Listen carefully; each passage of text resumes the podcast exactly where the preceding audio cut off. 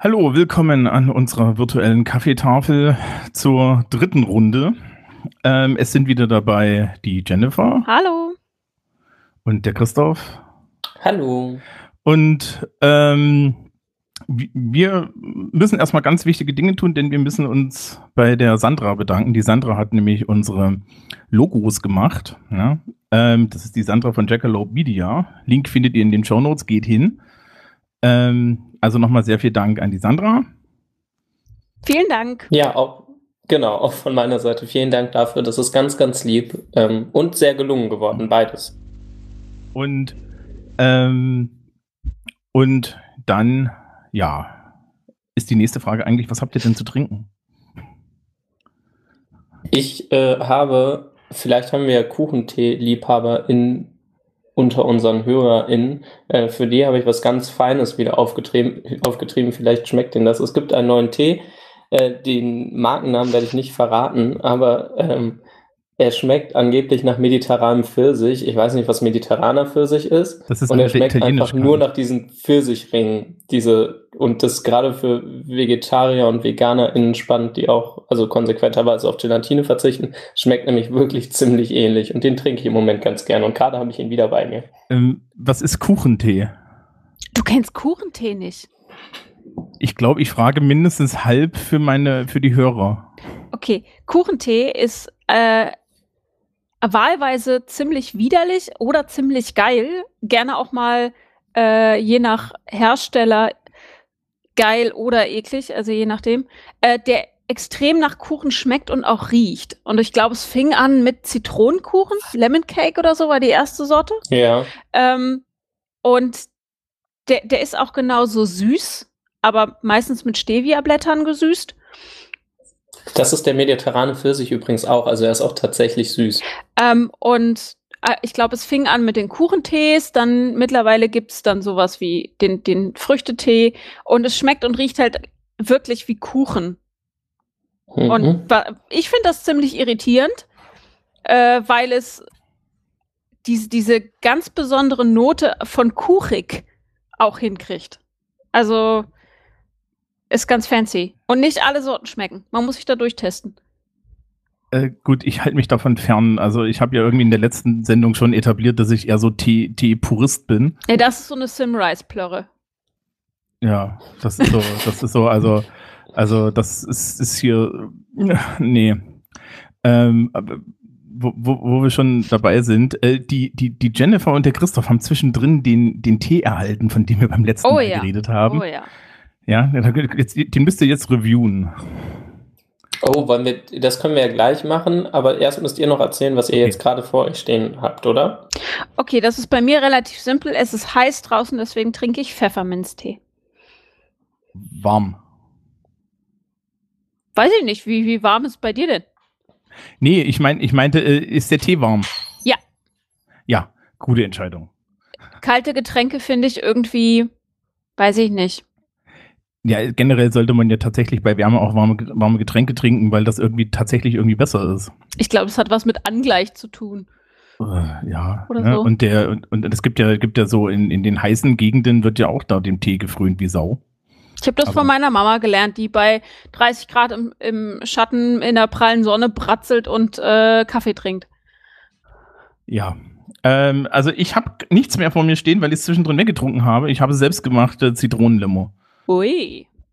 Uh, das klingt gut. Ja, äh, weil ich das Zitronenlimo-Rezept wiedergefunden habe und mich daran erinnert habe, nach, nachdem ich irgendwann mal beim Einkochen des, des Sirups, den man dafür so baut, ähm, habe ich den Sirup mal stehen lassen und danach hatte ich einen Topf weniger, aber dafür weiß ich jetzt, dass man den Sirup da nicht mehr rauskriegt. Ähm, und äh, jetzt habe ich neue, jetzt habe ich neue Töpfe. jetzt jetzt habe ich neue Töpfe und habe mir gedacht, kannst du ja wieder Zitronenlimo machen. Ähm, Ist dann halt wieder ein Top weg, aber ich meine, kann man sich ja rausschneiden. Muss man gucken, ob, Mm. ob, ob sich das lohnt, ne? Je nach Topf. Äh, Je je nach, ja. Ja. na, das ist ja Topflimo, das ist ja nochmal was anderes. Ähm, nee, das ist, ich, ich habe da, ich habe da eine ganz einfache Strategie verfolgt, die ich beim, beim letzten Mal halt nicht gemacht habe, ist, ich bin einfach die fünf Minuten dabei geblieben. Ach, fancy. Ja, und habe mich nicht in die, habe mich nicht raus auf die Terrasse gesetzt und mir gedacht, das wird schon. Und mir dann gedacht, was hupt denn hier so? ja, das war der Rauchmelder. Ähm, ja, so. Ähm, ja, hier, Tee. Tee. Tee. Also, was habe ich euch geschickt? Den Smoky Earl Grey von Fortnum Mason. Es ist, ähm, ich glaube, ich, ich, ich, ich glaube, und, und das ist dann auch vielleicht so der Segway, privilegierter geht es als Tee kaum. Ja. Hier. Mhm. Ähm, ja, Jennifer, willst du anfangen? Kann ich machen. Ich habe ich hab ja auch als Erste getestet und dir dann äh, Ja. mitgeteilt. Ich war erst skeptisch, weil ich habe ja nicht so gute Erfahrungen mit rauchigen Tees. Und als ich die Dose aufgemacht habe, dachte ich schon, krasse Sache, weil er echt ziemlich rauchig ist. Ähm, hab dann, das habe ich mit euch beiden ja auch geteilt, meinen Versuchsaufbau. Ich wollte ja nichts falsch machen. Und äh, Freiheiten kann man sich bei der Teezubereitung erst erlauben, wenn man weiß, wie der Tee ist. Ich war total überrascht. Einmal, dass das Rauch, äh, äh, das Rauchige gar nicht so stark ist, wenn er aufgegossen ist. Und äh, was ich ganz spannend fand, dass sich das Verhältnis zwischen äh, Bergamotte und ähm, Rauch umkehrt, wenn man trinkt. Also er riecht sehr rauchig, schmeckt aber nicht so rauchig, wie er riecht. Das war ganz spannend. Ich finde ihn ziemlich cool. Ja, ich bin da ziemlich d'accord. Ähm, genau. Ich habe mit Rauchtee bis jetzt, also abseits, also vor diesem Tee eine andere Erfahrung gesammelt und bin ja doch auch ziemlich teeaffin und habe verschiedene Grüntees und verschiedenste Schwarztees und auch weiches Wasser und so ganzen und Wasserfilter und so zu Hause, um das irgendwie passend zu machen. Ähm, und fand das in dem Test vorher irgendwann mal mit so einem, ich glaube, es war so ein chinesischer Rauchtee, ähm, ziemlich ekelhaft. Aber ich kann mich auch für rauchigen Whisky nicht so gut erwärmen wie Thomas. Ähm, ja, und da war das jetzt ähnlich. Ich habe dran gerochen und dachte, wow, das wird spannend. Zum Glück habe ich mir nur zwei Esslöffel geben lassen. Ähm, und dann beim Aufgießen war es okay, aber das ist irgendwie ganz cool. In der Nase riecht es ein bisschen nach Rauch, aber schmecken tut's nicht so sehr danach. Äh, harmoniert ganz gut. Ist für den Alltagsgebrauch ein bisschen äh, anspruchsvoll und auch hochpreisig. Das mit dem, mit dem anspruchsvoll, da kann ich mich anschließen. Ich fände ihn zu komplex, um ihn als Alltagsgetränk zu trinken, weil der Tee braucht Aufmerksamkeit. Den kann ich nicht so wegtrinken. Ich trinke das als Frühstücks. Da wäre ich überfordert. Total. Gu gut, ich kipp da auch noch irgendwie drei Löffel Zucker und, und irgendwie Zitrone drauf, ne? Also das ist, ich bin ja relativ schmerzbefreit. Aber nee. Ich habe ich hab noch einen Countess Grey, das ist äh, sowas wie die Lady Grey Ist, da. ist das Lady Grace mit Orange, oder?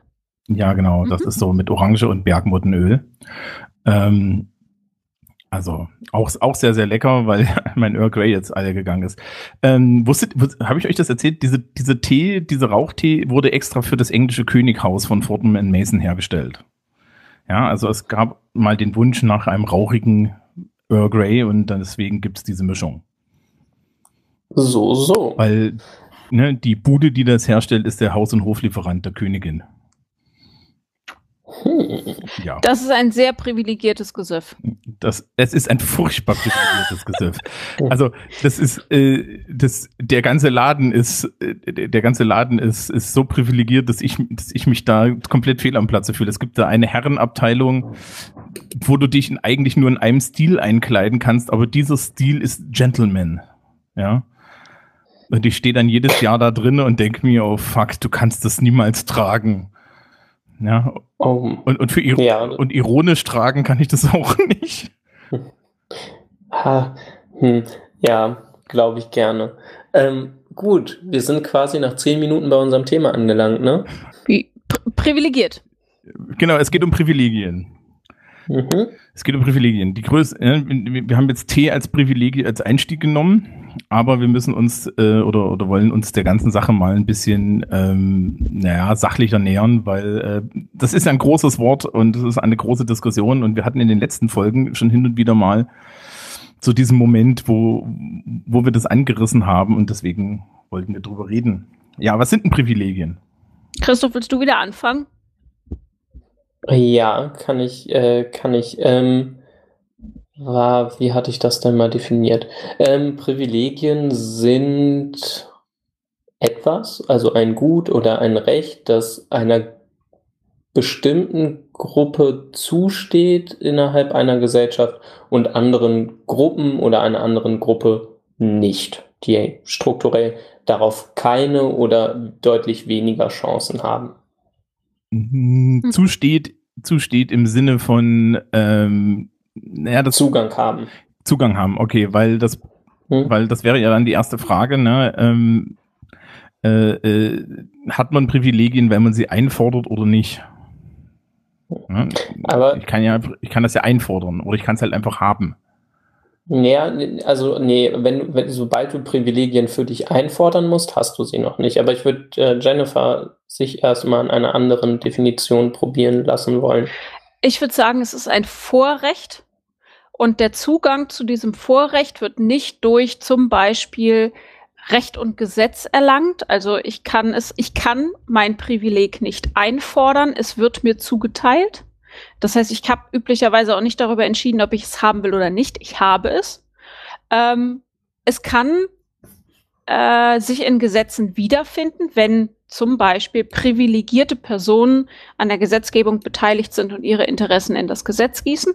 Aber üblicherweise ist ein, dieses Vorrecht nicht rechtlich abgesichert, sondern ähm, da wären wir wieder bei Bourdieu. Bestimmte Gruppen, Milieus haben traditionellerweise oder sich erarbeitet erlangt Vorrechte, die sie nutzen oder auch nicht. Und ob sie, ob es jemand darf oder nicht, entscheiden andere. Ich würde sagen, dass sich Privilegien tatsächlich auch häufig dadurch auszeichnen, dass sie erstmal nicht sichtbar sind in dem Sinne, dass sie in der, also dass es kein Allgemeinwissen ist, dass diese Privilegien auf die Art und Weise, wie sie es tun, existieren. Also nicht jeder weiß darum, dass gewisse Bevölkerungsgruppen strukturell bevorteilt gegenüber anderen sind. Äh, ja, so. ich würde auch sagen, ähm, es gibt verschiedene Wege zu merken, ob man ein Privileg hat oder nicht. Ähm, der eine Ansatz wäre Dekonstruktion, also sich bewusst einem ähm, Privileg zu nähern und zu schauen, ob man es hat oder nicht, über Dekonstruktion. Dann eine, eine ganz. Magst du für unsere Nicht-SozialwissenschaftlerInnen einmal kurz sagen, was Dekonstruktion oh, bedeutet? Kurz. Ich habe heute mir im, im Seminar auch einen abgebrochen bei dem Versuch, das kurz zu erklären. Wenn ich etwas dekonstruiere, schaue ich mir die Sache nicht einfach nur an, sondern ich schaue, welche Prinzipien und Regeln äh, darunter liegen und wo sie herkommen. Also wenn ich zum Beispiel Geschlecht mir angucke, wie in meinem Seminar, dann schaue ich mir nicht nur das Wort an, sondern was damit verbunden ist, wie es, wie die Sache an sich aufgebaut ist und welche Regelungen und äh, Umgangsformen damit verbunden sind. Also ich nehme etwas nicht mehr als gegeben hin, sondern zerlege es in seine Einzelteile. Das klingt aber irgendwie so, als wäre das so der ideale Ort für Krisenexperimente. ja. Ähm, ja. Also, wir müssen kurz erklären, was ein Krisenexperiment ist, oder? Mach mal. Willst du das machen? Okay, ein Krisenexperiment ist im Endeffekt ähm, das eine soziologische Methode. 50 Prozent meines Lebens bestehen darin, ein großes Krisenexperiment zu sein. Ähm, in, bei dem, bei dem man sich hinstellt und einfach mal ähm, außerhalb der, der, der so als, als ange, an, allgemein angemessenen, angenommenen Handlungserwartungen handelt. Ja. Zum Beispiel seinen Chef duzen. Ja. Mhm. Und ähm, darauf gibt es dann normalerweise heftige Reaktionen, weil da gibt es ja eine Krise und dann gibt es normalerweise von der anderen Person so eine, ja, oder, oder von den anderen Personen, es können ja mehrere sein, so eine Explikation der äh, geheimen Regel, die dahinter steht. Weil wir haben unheimlich viele geheime soziale Regeln und so Krisenexperimente äh, können die halt im Endeffekt transparent dadurch machen, dass dann die Leute darauf rekurrieren, dass es ja die heimliche Regel gäbe.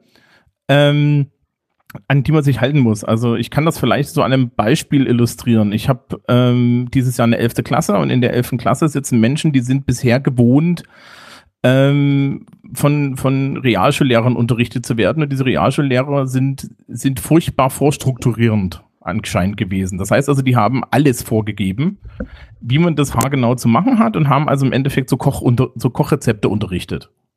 Und hat, wenn, sich, wenn sich die Schüler an die Kochrezepte gehalten haben, dann ähm, äh, war das halt äh, gut und wenn sie sich nicht dran gehalten haben, war das schlecht. Und dann kommen halt die Schüler an unsere Schule und dann und die Schülerinnen und dann ähm, haben wir auf einmal andere Lehrer, die anders unterrichten, die halt freihalten lassen, die im Endeffekt nur Rahmen vorgeben und ansonsten die Leute diese Rahmen selber ausfüllen lassen wollen. Das heißt also, die eben nicht vorstrukturieren und dann kriegst du auf einmal von deinen Schülern zu hören, ähm, ja, aber sie müssen doch vorstrukturieren. Ja, das ist so, das so, so das, ja, und dann weißt du, okay, in der Welt, in der die groß geworden sind, haben alle Lehrer alles vorstrukturiert und das ist die einzige Art, wie es richtig ist. Okay. Ja. Ähm, ich wollte eigentlich sagen, äh, hm. dass das Wegnehmen von Privilegien auch noch ein guter Ort ist, um zu, äh, um zu erkennen, dass man eins hatte, wenn es äh, nämlich einfach weg ist. Aber jetzt, wo Thomas das mit dem Krisenexperiment gesagt hat, würde ich das ein bisschen abschwächen. Nicht nur, wenn es einem weggenommen wird, kann man sehen, ob man es hatte vorher, sondern auch wenn es nicht mehr wirkt. Das ist ja das, was äh, Thomas gerade auch beschrieben hat mit dem Krisenexperiment. Wenn nämlich mein Privileg, und da fallen mir so einige Beispiele ein, auf einmal nicht mehr wirkt in einer bestimmten Umgebung, kann mir erst auffallen, dass ich sonst anders behandelt werde oder andere Vorrechte habe, genieße als in dem Augenblick. Ja, fallen mir auch ad hoc mehrere Beispiele ein, aber ja, kann ich, kann ich gut verstehen. Ich glaube, das Wegnehmen ist vermutlich somit die drastischste Form. Ne? Das also, muss ja nicht mal bewusst passieren, sondern äh, man regelt, äh, der Gesetzgeber regelt eine bestimmte Sache oder eine Hausordnung regelt eine bestimmte Sache, äh, ausgehend von der eigenen, von den eigenen Privilegien, die ihnen ja unsichtbar sind, und nimmt damit vielleicht Menschen, die vorher es gewohnt waren, anders behandelt zu werden, ein Privileg weg, weil sie deren Privilegien nicht mitdenken. Ja. Okay. ich habe es auch nicht verstanden, als jemand nimmt das bösartig weg, sondern ja, kann man, ich glaube, damit kann man ähm, brutal quasi auf die Schnauze fallen, weil es durchaus sehr unerwartet mhm. kommen kann. Uh. Ja. Ähm, gut, also das sind Privilegien. Ich meine, was bringt uns das jetzt, das zu wissen? Ähm, Die Welt ist ungerecht, wussten wir vorher. Ich finde, wenn, wenn, man sich, wenn man sich bewusst macht, dass Privilegien unsichtbar sind, äh, für diejenigen, die sie haben, wird einem eine Menge klar. Ich hab, oh, wer war denn das? Ich glaube, Bargel und Bargel waren das mit ihren, äh, ich, ich werfe die Studie auf jeden Fall in die Show Notes. Da ging es um ungleiche Studienbedingungen für Studierende, die aus dem Arbeiterinnenmilieu kommen, also da als Arbeiterkinder bezeichnet. Und da haben sie unter anderem auch geschaut, wem eigentlich bewusst ist, dass seine Herkunft Unterschied, einen Unterschied macht. Und Überraschung, diejenigen, denen der Habitus fehlte, den sie an der Uni brauchen, denen war relativ genau bewusst, dass die anderen ihn haben und konnten auch sagen, wer diesen Habitus hat. Diejenigen, die den Habitus, der für die Universität nötig ist, bereits haben, waren sich, waren der Meinung, sie seien nicht privilegiert. Äh, das nee, gleiche. Ist doch alles normal. Genau, es ist doch alles so, wie es sein soll. Das gleiche, und da wird es ein bisschen krasser. Christina Möller, kann ich auch äh, als, als Link in die Show Notes werfen, hat ihre Doktorarbeit darüber geschrieben, äh, wie durchlässig Karrierewege an der Uni sind und äh, wer es denn äh, ganz nach oben in die Professur schafft und wer nicht. Und dazu ja. äh, ich hatte sie interviewt für Paperwald damals und sie hatte mir erzählt, dass sie da Fragebögen rumgeschickt hat, um Profes äh, ProfessorInnen dazu zu befragen. Und diejenigen, die aus akademischen Haushalten kamen, haben teilweise sehr wütend geantwortet und äh, solche Sachen geschrieben wie, mir ist schon klar, dass Sie uns hier unterstellen wollen, wir hätten Privilegien, aber wir haben genauso hart gearbeitet wie alle anderen. Also da wurde, ja. da wurde, äh, da wurde es auch gleich ein bisschen aggro. Ja, aber mhm. das, das, Lustige ist ja, das ist doch überhaupt nicht der Punkt, wie hart du arbeitest. Nee. Das Also, Genau darum geht es nicht, genau. also Ja, aber wir hatten das auch bei uns, äh, es war, glaube ich, erstes Semester Soziologie tatsächlich, wo es irgendwie für viele Leute ziemlich äh, shocking, glaube ich, war, als unser Prof meinte, ja, wir sprechen jetzt mal ein bisschen über irgendwie Sozialstruktur und wer darf hier eigentlich an der Uni mitmachen und wer nicht. Und er meinte so, ja, ähm, überdurchschnittlich viele von ihnen werden vermutlich aus BildungsbürgerInnen-Haushalten kommen und so weiter. So die Leier, die man jetzt irgendwie mit ein bisschen mehr Studium ganz gut kennt. Ähm, und ja, sie haben auch sehr, sehr für, hart dafür gearbeitet, aber trotzdem ist es für sie im Schnitt weiterhin leichter, äh, hier hinzukommen, als für Leute, die diesen BildungsbürgerInnen-Hintergrund eben nicht haben. Und das war für viele relativ, die haben das auch als so persönliche als persönlichen Vorwurf genommen oder so. Naja, weil wir immer noch dieses, äh, dieses Märchen aufrechterhalten, dass viel Arbeit äh, uns dahin bringen würde, wo wir hinwollen. Also, dass Leistung der Unterschied sei. Ja. nein, Leistung Also muss ich sich halt glaub- wieder lohnen. Also genau, der Umkehrschluss, dass man nichts leisten muss, stimmt ja auch nicht. Also ich glaube, man muss so oder so viel arbeiten, aber du brauchst halt auch die sonstigen passenden Voraussetzungen im Normalfall, ne? Ja. Das ist so das. Naja, das Spannende da ist ja, dass im Endeffekt das Kriterium für, für, für Leistung anscheinend doch gar nicht Leistungsfähigkeit ist. Nee, es gibt da so ein schönes Bild. Ich, ich guck mal, wer das, äh, wer das aufgemacht hat. Ich habe darüber auch schon geblockt. Ähm, da werden, das ist auf Schule bezogen, da geht es um Privilegierung in Schule. Äh, und das Bild ist, wir graben, also unsere Kinder starten in Brunnen. Und Mhm. die müssen aus dem Brunnen raus nach oben. Das, äh, dieser Brunnen, in dem die sitzen, ist Sinn, besteht sinnbildlich für die Schule, die sie durchlaufen. Die Brunnen sind unterschiedlich tief.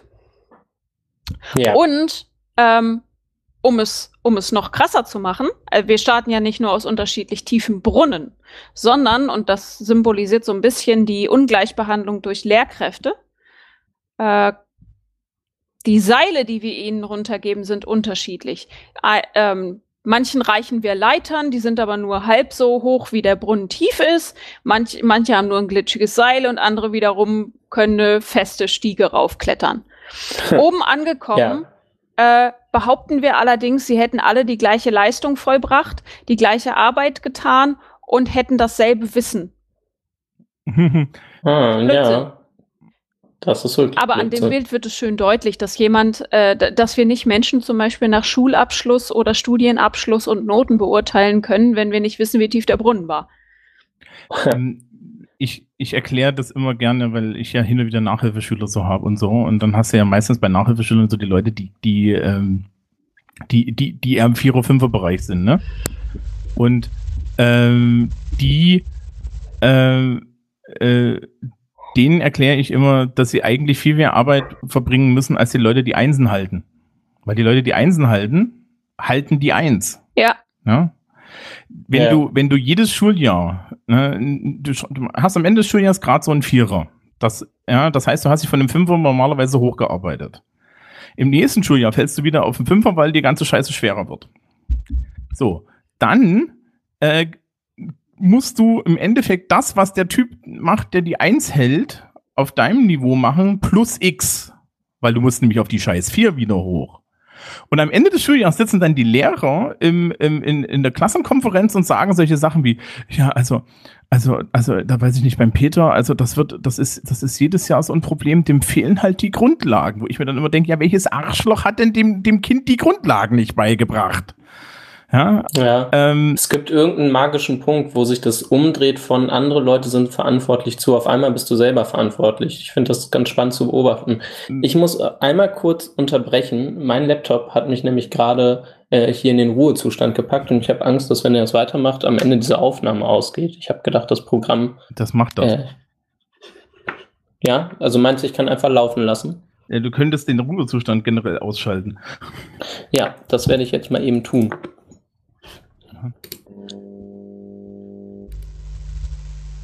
Äh, wow. Chri- Christoph entdeckt Technik. Nee, auf meinem Ohr rauscht es gerade immer wieder enorm. Ja, Ähm. und ich habe auch eine Ahnung, was das ist. Das ist dein Display. Mein Display. Ja, möglich. Möglich. Warte, ich stöpsel es eben ab. Was hast, was, was, was, was hast du da alles dran?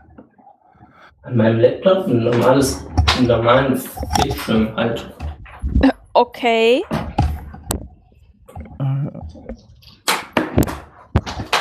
Der ist jetzt ab. so, So. das, das wird wieder schön zum Schneiden. Ja, das wird großartig. Es tut mir leid, ich lerne noch viel. Ja, komisch, das brummt nicht mehr. Ja. Yay! Hey. So, So, weiter im Text. weiter im Text. Ähm, Wir waren gerade bei den äh, Brunnen- und äh, Nachhilfeschülern 4 auf 5. ja. Genau. Ähm, das heißt also, Pri Privilegien können im Endeffekt uns, oder diese, diese Analyse von Privilegien kann uns im Endeffekt darum helfen, soziale Ungleichheiten zu identifizieren. Können wir das so festhalten? Ja, vor allen Dingen versteckte soziale Ungleichheiten, die so erstmal nicht präsent und in irgendwelchen Kennzahlen oder so abzulesen sind. Ne? Also Ja, ich, ich glaube, Ähm. die Kennzahlen, da, da bin ich total bei dir. Ich glaube, dass es nicht, nicht messbar ist erstmal, nicht direkt.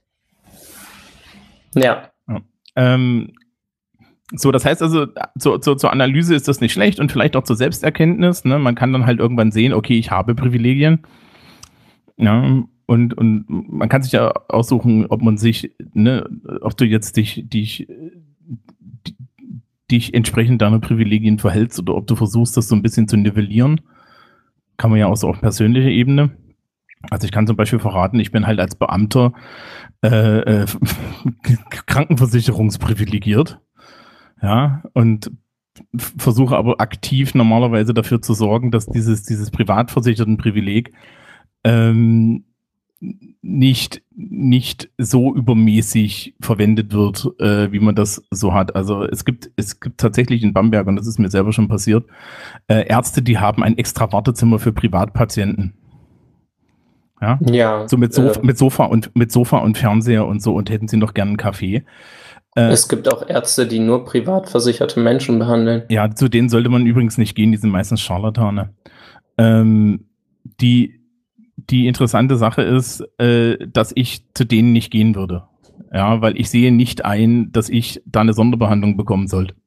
Na, das ist ein Arzt. Es gibt äh, Momente, wo du dich aber gar nicht dagegen wehren kannst. Also es gibt halt so, was weiß ich nicht, wenn ich ähm, wenn ich hier oben bei unserem Krankenhaus in der in der Röntgenabteilung für ein CT oder ein MRT anrufe und denen meine Karte hinlege, also meine meine äh, meine Krankenkarte, äh, dann werde ich privilegiert und kann dagegen nicht mal was tun. Ne? Ich meine, das ist dann zu meinem Vorteil, weil ich kriege irgendwie innerhalb von drei Tagen einen Termin, während andere Leute ein halbes Jahr warten. Ne? Aber das ist, ist wirklich so, dass du dich da nicht mal wirklich gegen wehren kannst, weil im Endeffekt die dann gleich davon ausgehen, ja, der möchte das ja. Ähm, und das finde ich dann halt irgendwie, naja. Ja, du hast deine Vorteile davon und äh, äh, es ist, ich, ich fühle mich da meistens moralisch kompromittiert. Also gerade was diese Krankengeschichten angeht. Ähm, ja, also das ist, also das, ist- das ist, also die, man kann halt so, so für sich was herausfinden und man kann analysieren. Ähm, wir haben jetzt auf unserer Liste aber noch ein paar andere Sachen stehen, die so mit Privilegien zu tun haben. Nämlich, mh, das ist ja mittlerweile so im Diskurs ein fester Begriff geworden. Ne? Ja, ja. Und oh, wir könnten eigentlich, wir könnten eigentlich mit dem Video anfangen. Ah, mit, hat- mit dem Spiel, ja. Das, das, weil das ist, glaube ich, ganz, ganz toll, weil dieses, dieses Video ähm, fasst im Endeffekt die Problematik so schön zusammen. Ähm, das erzähle ich aber nicht nach, das erzählt jemand anderes nach. Jennifer, Ja. machst du das? Ich glaube, du bist da am besten Lass mal machen. drin. Ähm, Also wir verlinken es auch. Ja, genau. Also guckt euch das mal an, das ist ganz lustig. Ähm, ich habe es mit meinen Studis Okay. geguckt und musste da mal wieder feststellen, wie tief ich in diesem Diskurs drin bin. Und wenn ihr euch das anseht, a, es ist auf Englisch und es referenziert natürlich auf den kompletten amerikanischen Diskurs. Sachen, die wir hier nicht haben. Da werde ich aber gleich noch was zu sagen. Das Video ist folgendermaßen aufgebaut. Da sitzen äh, fünf Personen. links zwei Frauen, rechts zwei Männer. In der Mitte sitzt der Spielleiter und teilt Karten zu. Und es geht eigentlich nur darum, es gibt zehn Stufen und die äh, Personen sind jeweils durch Figürchen auf dieser Treppe dargestellt und man soll auf Stufe 10 kommen. Wobei Stufe 0 oder Stufe 1 ist äh, arbeitslos und Stufe 10 ist Milliardär. Und alle starten von unterschiedlichen Stufen. Es gibt äh, links vom Spielleiter sitzt eine schwarze Pansex ein, ein schwarzer pansexueller muslimischer Mann. Äh, davon links, also ganz außen, sitzt eine bisexuelle weiße Frau. Äh, rechts vom Spielleiter sitzt ein progressiver weißer Mann. Und davon rechts, also rechts außen, sitzt ein konservativer weißer Mann. Und die starten auf unterschiedlichen Stufen. Der pansexuelle äh, muslimische Mann startet auf der Arbeitslosenstufe, die bisexuelle Frau mittleres Management und die beiden Herren jeweils weiter oben. Das geht dann eine ganze Weile und sie können Karten spielen, unter anderem die Gender-Karte und äh, die, also unterschiedlichste Karten, die sie spielen können, um äh, ihren Weg nach oben zu machen. Und irgendwann fangen die bisexuelle weiße Frau, der ähm, pansexuelle Mann und der konservative Mann an sich furchtbar zu streiten und irgendwelche Karten gegeneinander auszuspielen. Und währenddessen schafft es der progressive weiße Mann bis auf Stufe 10. äh, und alle sind empört. Und der Spielleiter schlägt ihm vor, äh, sein Gewissen zu nutzen, eine Gewissenskarte zu nennen, freiwillig die Stufe 9 zu nehmen, also eine Stufe runterzugehen, damit das Spiel weitergeht. Ähm, das macht er dann auch. Und das Spiel geht weiter. Und der Streit eskaliert aber wieder. Letztendlich spielt jemand die Trump-Karte. Alle Gender Equality Cards, wenn sie da genannt, oder Equality Cards, werden zurückgenommen. So, und, und da kommt der amerikanische Diskurs. Äh, ich habe das letzte, Wo letzte, vorletzte Woche mit meinen Studis gemacht und da sagte ein Studierender ganz passend, das ist ein zeitlicher Ablauf. Da wird ein, der, der amerikanische Diskurs wird, der, der letzten 50 Jahre wird abgespielt. Und das ist vollkommen richtig, weil was die Trump-Card nämlich macht, ist, dass sie sowas wie den Nachteilsausgleich zurücknimmt. In, in den USA gibt es teilweise einen direkten Nachteilsausgleich, wie zum Beispiel Stipendien, die nur für schwarze Personen zugänglich sind. Sowas haben wir hier nicht. Wir haben hier ein äh, Gleichstellungsgesetz und Antidiskriminierungsparagraphen. Es gibt hier keinen aktiven Nachteilsausgleich. Ähm, und der wird durch die Trump-Card halt auch zurückgenommen und am Ende ist, sind alle wieder unten. Alles ist so wie vorher. Als hätte es keinen gesellschaftlichen Fortschritt gegeben. Ja, was man dazu aber sagen muss, ist, was führt denn eigentlich die, Pers die letzte Person dazu, die Trump-Karte zu spielen? Ähm, genau, da, das ist, das ist die, die wunderbare Dynamik zwischen den beiden äh, links sitzenden Personen. Und zwar spielt sich die bisexuelle weiße Person immer wieder auf, als einmal spricht sie ständig für die schwarze Person. Mhm. Äh, setzt Diskriminierung, die eine schwarze Person äh, erfährt, gleich mit ihrem Struggle. Ähm, und greift vor allem die, den, den konservativen Mann, der natürlich sich auch überhaupt keine Mühe gibt zu deeskalieren, sondern immer wieder seine Privilegien als Gesetz begreift und äh, das Spiel ist richtig so, wie es ist und so. Spiel halt nicht mit, wenn du nicht mitspielen willst. Und die beiden kriegen sich in die Haare und am Ende verlieren alle. Richtig. Und sie kriegen sich vor allen Dingen, ja, das Schöne ist ja, sie kriegen sich vor allen Dingen in die Haare, weil sie beide dieselben Eigenschaften diskurstechnisch aufweisen. Nämlich, dass sie, das, das, also was heißt, die, die, die, die bisexuelle weiße Frau ist so das, was man so, so, so, so, wenn man es als Schimpfbegriff benutzt, als Social Justice Warrior bezeichnet, ne?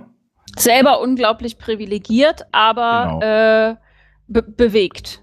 Genau. Und ähm, ich meine, ich, ich habe ich hab da letztens irgendwie eine Situation gehabt, da habe ich auch ähm, an einem, hatten wir auch so kurz eine, eine Geschlechterdiskussion an einem Tisch, wo im Endeffekt nur eine Frau saß. Und ich dann zu der, zu, zu, zu der Frau gesagt habe, na weißt du, das ist ganz wichtig, dass ich dir als Mann sage, was du zu tun hast. Jetzt emanzipier dich doch mal. Ja. Ja, Weil- das ist so ein, hm, Und- so ein und schöner Klassiker, das, ne? Und das ist, das ist, das ist so, das ist so vielleicht der erste Punkt. Ich meine, es, äh, die, die, die meisten Menschen, die, die- die im Diskurs diese Privilegienkarte reiten, sind selber furchtbar privilegiert ähm, und äh, sprechen teilweise halt für Gruppen, für die sie nicht sprechen können. Also, ne, wo, wo ich nicht dazugehöre. Ähm, da gibt's auch dieses Beispiel, wir hatten, äh, wir hatten das auch, ne? Es gibt diese, es gab jetzt mehrere Plakate, wo ähm, weiße Menschen gesagt haben, dass man bestimmte Sachen nicht auf bestimmten Festivals tragen kann, weil die rassistisch sind, weil das sei ja Cultural Appropriation. Also was weiß ich, so Tunnel und Dreadlocks. Also du darfst dann nicht mehr, du darfst nicht kommen oder bei einer öffentlichen Veranstaltung nicht an, antreten, wenn du Dreadlocks hast, weil die weißen Leute, die da sind, sich davon angegriffen fühlen, dass du Dreadlocks hast oder, oder der Meinung sind, dass du keine Dreadlocks haben darfst, weil das sei ja Rassismus. Ja, und das ist ja eigentlich am Ende dann so eine Sache, wo man sagen muss, wenn das eine schwarze Person tut, ja, also Person of Color tut, ja, äh, ich weiß nicht, was, was ist denn der, der, der aktuelle Begriff in Deutschland? Also schwarz groß geschrieben ähm, ist eine ähm, bewusste Selbstbezeichnung von eben schwarzen Personen. Ähm, auf Color ist meines Wissens ähm, nochmal einfach ähm, weiter gefasst, aber halt auch eine positive Selbstbezeichnung. Also von daher, in meinem Verständnis, soweit ich weiß, ist Off Color und äh, Schwarz beides beides äh, angebracht. Ja, wobei auf Color halt mehr ist als nur schwarze Personen, sondern auf Genau. Color quasi die positive Variante von nicht weiß ist. Alles, äh, alle Personen, die nicht als weiß gelesen werden, sind off Color und bezeichnen sich selbst als off Color. Das heißt, schwarze Personen Mhm. sind off Color, aber nicht nur, nicht alle off Color Personen sind schwarz. Okay, du hast jetzt gerade gesagt und bezeichnen sich selber als, ne? Das ist auch mein Ja. Recht, mich nicht zu bezeichnen. Das ist immer das, das ist immer der nächste Punkt. Ähm, ja, weil ich- ich habe ich hab ja gerade Fachabiture korrigiert und da ging es auch um so Afro-American Discourses wieder. Ja, also es ging um Polizeigewalt gegen, gegen Afroamerikaner. Und ähm, da, da gab es dann Lösungen. Du musstest ins Deutsche übersetzen und ich hatte tatsächlich jemand, der farbig geschrieben hat. Nochmal, Kinder, farbig, ja, ist die Apothekersfrau aus Oererkenschwick mit, mit Fingerfarben bei der Suche nach sich selbst. Die ist farbig. Ja. Ähm, und Ich habe gerade ein Bild im Kopf, wie so eine weiße alte Hippie-Tante mit Fingerfarben äh, abstrakt genau, malt. das Ah. ist genau das Bild. Das, genau, dieses Bild behältst du, wenn du farbig hörst. Und Oh äh, Gott, dann ja. hat tatsächlich jemand, max, dann hat jemand tatsächlich maximal pigmentiert geschrieben. Oh Gott. Oh. Das tut schon weh. Das Ja, habe ich ähm, rausgestrichen. Thomas, was ich gerade Hm? zu der kulturellen Aneignung noch sagen wollte, war, ähm, sehe ich in dem Fall noch nicht mal so, wie du es gerade ausgedrückt hast. Also in dem Fall, und das können wir auch wieder verlinken in die Show Notes, auf was wir uns da beziehen, das ist ähm, ja war eine Veranstaltungseinladung und da wurde dann halt irgendwie äh, rigoros ausgeschlossen, wenn halt äh, angenommene kulturelle Aneignung vorlag. Ähm, in dem Fall, so wie das geäußert wurde, fände ich das, glaube ich, noch nicht einmal okay, wenn das von äh, schwarzen oder Off-Color-Personen selber kommen würde, ähm, weil es da nicht mehr darum geht, ähm, einen Safe Space ähm, zu schaffen, der irgendwie verständlich und angebracht wäre, sondern äh, um das Ausschließen von einzelnen Personen aufgrund von Merkmalen, wo andere Leute über andere entscheiden bei einer öffentlichen Veranstaltung. ja, aber Und das es ist der Unterschied zwischen einer Türpolitik und einer Verurteilung oder einem Zwangsouting. Wir haben ja nicht nur äh, das, äh, die, diesen Diskurs haben wir ja nicht nur auf Veranstaltungen, die in den, in, in, die sich um Kultur drehen, sondern wir haben ja auch äh, regelrechte Zwangsoutings, wenn es um öffentliche Veranstaltungen geht bezüglich queere Szene Mm, zum Beispiel. Erklär. Ähm, zum Beispiel, äh, es, es gibt äh, Festivals und Veranstaltungen äh, von der queeren Szene für die queere Szene und ähm, Gesprächsangebote. Und es ist üblich, nicht auf allen Veranstaltungen und nicht auf allen äh, Podien oder in, mit allen Podien, aber es wird häufig so praktiziert, dass dein Rederecht äh, von, ähm, wie sage ich das jetzt? Deiner Queerness abhängt. Ja, ja, genau, vom Grad deiner Queerness.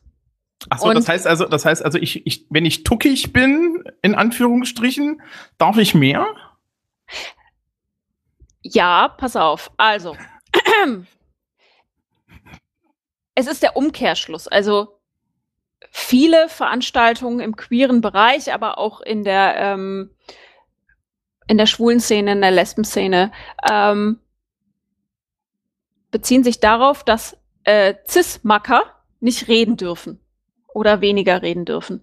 Das bedeutet natürlich, wenn Cis heißt, äh, bedeutet, wenn dein gelesen, wenn deine, dein, dein Sex und dein Gender übereinstimmen. Also ein, ein Mann ist eine Person mit einem Penis und verhält Mhm. sich auch wie ein Mann. Also ich definiere mich als Mann und ich habe einen Penis, ich bin ein Cis-Mann. Äh, in manchen Definitionen gehört Heteronormativität, also Heterosexualität da noch zu. Da wären wir bei Judith Butler, äh, Sex, Desire und Gender müssen zusammenpassen. So, wenn ich jetzt sage, Cis-Macker dürfen auf unserer Veranstaltung nicht reden oder gar nicht erst kommen. Das heißt, dass ich an der Tür lesen muss, hat diese Person einen Penis? Ja, nein? Ähm, und in, ich hoffe, ich hoffe, dass es nirgendwo stattfindet, dass irgendwie Geschlechtskontrollen stattfinden, aber ich kann es nicht ausschließen. Manchmal sind diese Szenen etwas verrückt. Ähm, ich muss lesen, ist diese Person heterosexuell, ja oder nein? Nachdem du das mit dem Penis rausgefunden hast, musst du erstmal lesen, ob sein Gender zu dem Penis Richtig. passt. Ich muss gucken, passt sein Gender. Ähm, Ja. Wenn ich als, ange als angepasste Person im Alltag rumlaufe, kann das dazu führen, dass ich in, dass ich mich vor, um Einlass zu bekommen oder um Rederecht zu bekommen, zwangsouten muss. Was ich völlig inakzeptabel finde. Aber da geht es natürlich auch wieder nicht darum, was ich fühle und wie ich mich definiere, sondern wie ich gelesen werde. Da entscheiden andere. Du, du musst ja nicht hingehen. Genau, ich, ich kann einfach wegbleiben. Das ist die Alternative. Genau, du, du, musst, ja- du musst ja nicht hingehen. Du kannst auch immer schön im Closet bleiben, weil ähm, der Kontakt zu deiner, zu deiner eigenen Peer Group geht ja nicht oder so oder was. Also ähm, gut, jetzt kann man immer sagen, es gibt da Angebote, bei denen man sich eben nicht zwangsouten muss oder so. Ja. Richtig. Also in, in, bei geschlossenen Veranstaltungen äh, würde ich auch immer sagen, dass das dass eine Türpolitik zum Schutz der Anwesenden in Ordnung ist. Man kann Angebote schaffen, zu denen alle Zutritt haben, aber gerade wenn man sagt, wir möchten hier einen sicheren Raum schaffen, um uns auszutauschen und es geht um die Erfahrungen zum Beispiel von Non-Binaries, ich, wir möchten uns untereinander austauschen, dementsprechend haben nur Non-Binary Personen äh, Zutritt zu unserer Veranstaltung. Da finde ich eine, eine Lesung als Türpolitik in Ordnung, weil da geht es um den Schutz der Personen, die dahin gehen. Das sind aber Mhm. geschlossene Veranstaltungen. Was, mir- was, was mir gerade so durch den Kopf gegangen ist, weil du hast jetzt die ganze Zeit von Cis-Markern geredet. Ja. Das, als mal, äh, fester ja. Begriff. Ja, ja, ja. Ähm, ähm, sag mal, sch sch schwuler Typ, Typus Bear. Ist es nicht ein Cis-Marker? Schwul kann schon Männlicher kein, geht's nicht.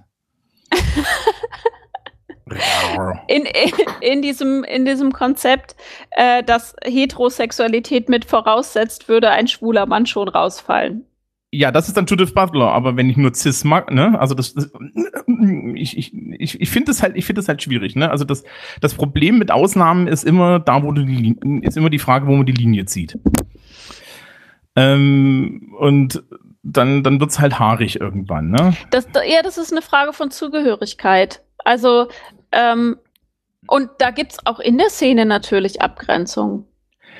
Ähm, kenn, Ja, mein Problem dabei ist halt ganz, ganz stark, dass in meinen Augen nicht genügend mitreflektiert wird, ähm, welche Differenzlinien in der Gesellschaft damit ganz enorm reproduziert werden, nämlich Differenzlinien zwischen weiß, nicht weißen Personen, ähm, es wird die Differenz zwischen meinetwegen heterosexuell, nicht heterosexuell wieder enorm aufgemacht und das wird, also das wird scheinbar mitgedacht, indem man einfach sagt, na ja, solange die gesellschaftlichen Verhältnisse äh, so macht, also auf diese Art und Weise machtvoll sind, wie sie gerade sind, ist das notwendig. Wir wissen, dass es eigentlich äh, problematisch, aber es geht halt gerade nicht anders.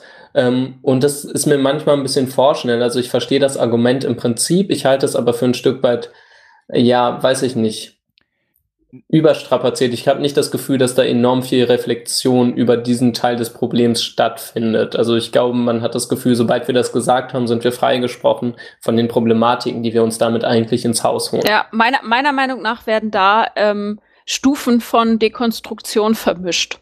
Und zwar, ähm, das Dilemma ist da. Wir können auf Zustände nur hinweisen, wenn wir sie benennen, und zwar in den Kategorien, die da sind. Wenn ich davon sprechen will, dass ähm, Frauen in unserer Gesellschaft nicht den gleichen Zugang zu Ressourcen haben, Stichwort Gender ähm, Pay Gap etc., dann muss ich die Kategorie Frau Mann aufmachen, weil wir heute in diesen Kategorien strukturieren. Ich muss es also benennen. In meiner Arbeit, also um diese, um diese äh, Binarität, die wir aufmachen, Mann-Frau abzubauen, darf ich die aber nicht ständig reproduzieren. Das heißt, ich darf auch Menschen nicht darauf äh, reduzieren, ob sie jetzt binär sind oder nicht binär, ob sie sich selbst in diese Kategorien packen. Du meinst also, äh, klar, auf der Analyseseite kann man dann sagen, okay, wir haben hier eine Kategorie Mann, Frau und nach der geht es um den Gehalt. Aber wir können es auf der, sollten vielleicht auf der anderen Seite uns nicht hinstellen und sagen, ja, du als Frau. Genau. Also ja. in der Arbeit sollte man sich davon lösen, was auch bedeutet, dass man darauf achten muss, reflektieren muss, reproduziere ich gerade über meine Abgrenzung eine Kategorie. Das mhm. ist äh, ein schönes Beispiel, finde ich immer. Ähm, Satanismus kann nur äh, bestehen, solange ich das Christentum anerkenne. Wenn ich äh, an keinen Gott glaube, macht Satan keinen Sinn. So. Mhm. Äh, ja, ja, ja, Beispiel. ja, Also, also ja, Satan Satanismus ist ja auch großflächig untergegangen, nachdem keiner mehr so richtig Christentum macht. Ja, macht, ja? Kein, macht also, keinen Spaß mehr, Satanismus ohne Gott. Ja, und, und, und, und im Umkehrschluss ist ja heutzutage der Islamismus so eine tolle Folie für gegen unsere Gesellschaft, die dann immer hervorgezaubert wird, weil die halt noch ernsthaft religiös sind. Ja, so ein bisschen, ja. bisschen hart religiös, aber die sind, äh, ne? Äh, äh, das ist ja dann auf einmal den Leuten fremd. Aber das, ist, das Geile ist ja, dass die Leute, die gegen den Islamismus sind, dann wieder was vom christlichen Abendland erzählen. Oh also, Gott, ja. Ja, das, es, es ist so super. Ähm, Wollen wir dieses Fass aufmachen? Nein, wir machen das Fass nicht auf. Wir rollen, das, wir rollen jetzt das Fass einfach wieder in den Schrank hinein. Das machen wir irgendwann anders auf. Ähm, die die ähm, andere Sache, die mir da auffällt, ist, dass ähm, in, in, der, in, in, in bestimmten Diskursen, gerade in linken Diskursen, diese, dieses, dieses auf Privilegien hinweisen und diese, diese, dieses auf Differenzen hinweisen anscheinend auch ein Prestige hat. Und was mich persönlich dann nochmal stört, weil ich so ein, so ein Kommunikationstypi bin, ähm, was das eigentlich mit Kommunikation macht weil ähm, wir haben wir haben jetzt gerade gesagt, also wir, wir, wir müssen uns irgendwie davon trennen, die Leute so in Schubladen zu tun.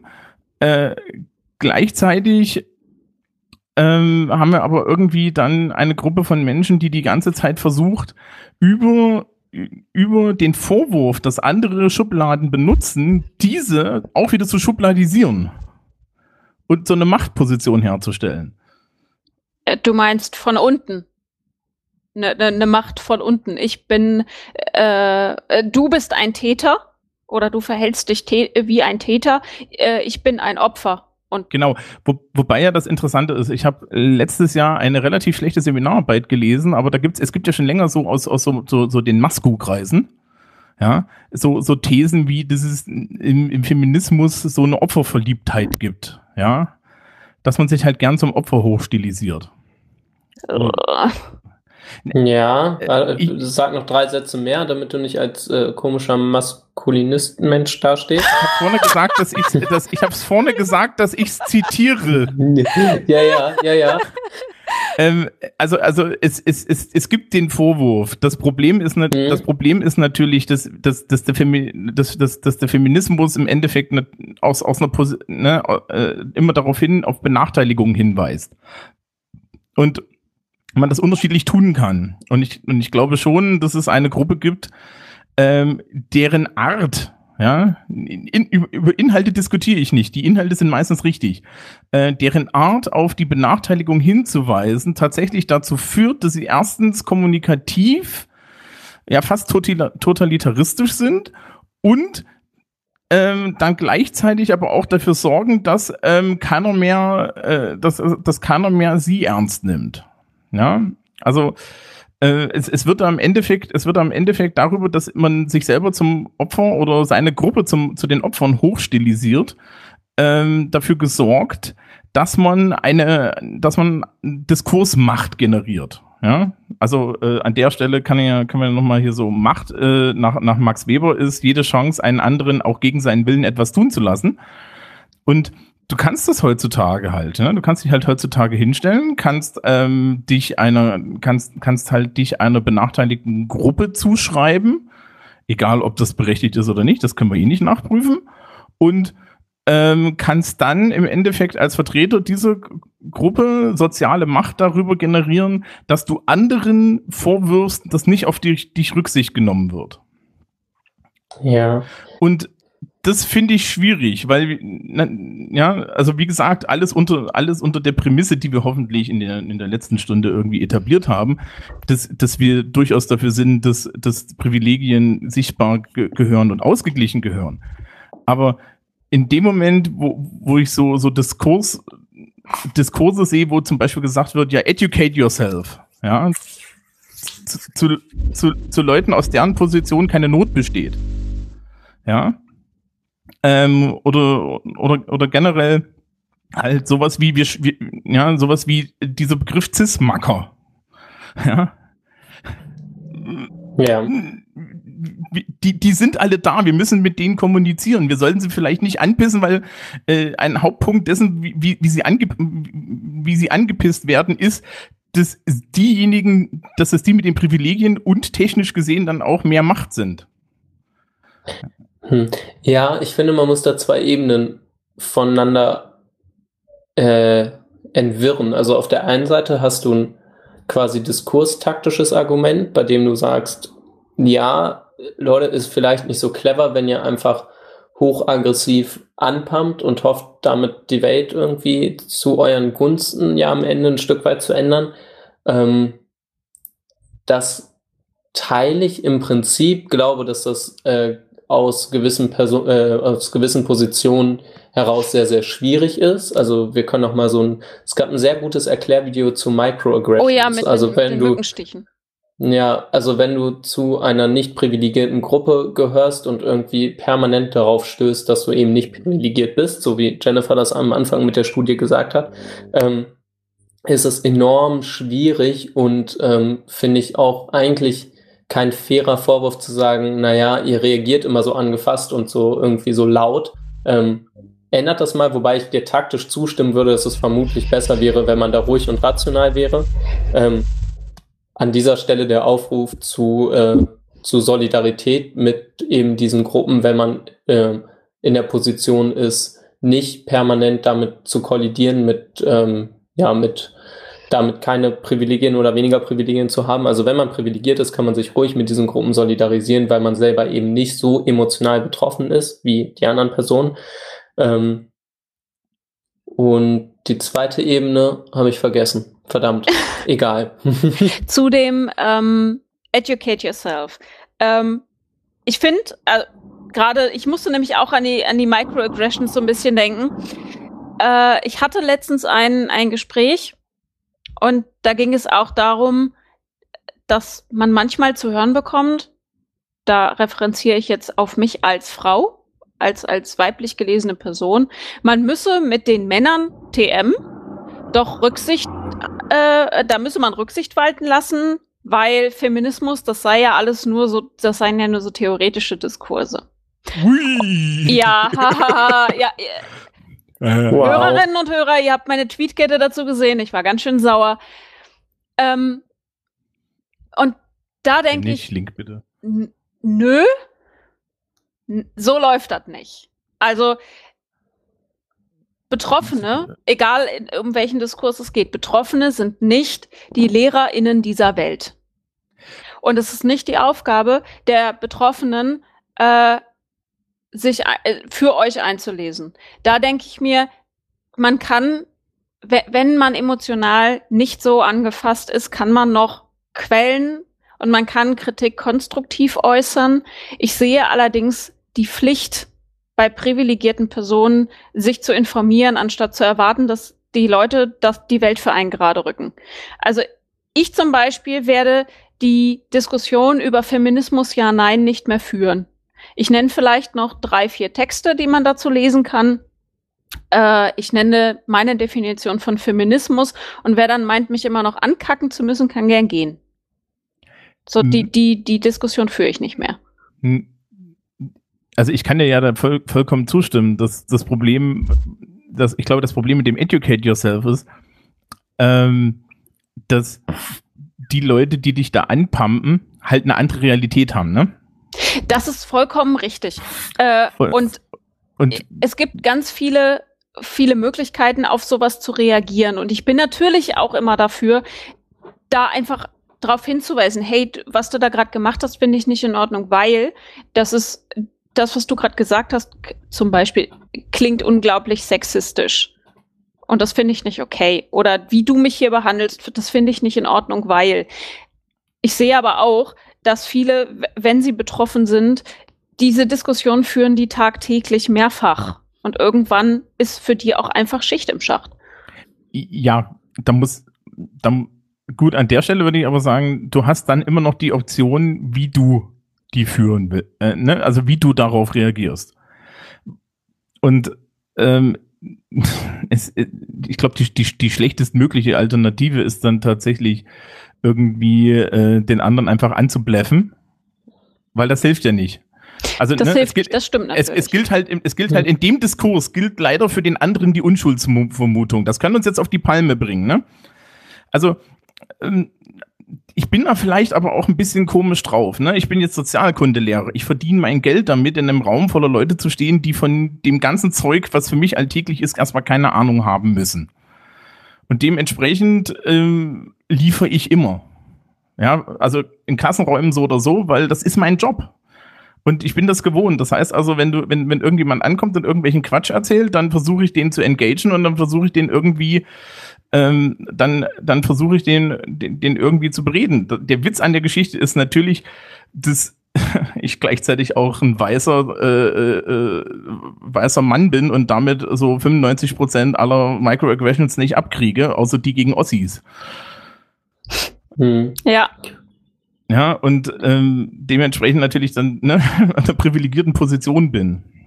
Also das ist schwierig. Ich meine, man- ich kann, kann das vollkommen akzeptieren, dass die Leute sagen, ey, mir reicht's, ja. Ich will jetzt hier nicht zum hundertsten Mal dir erklären, dass du eine chauvinistische Vollnuss bist.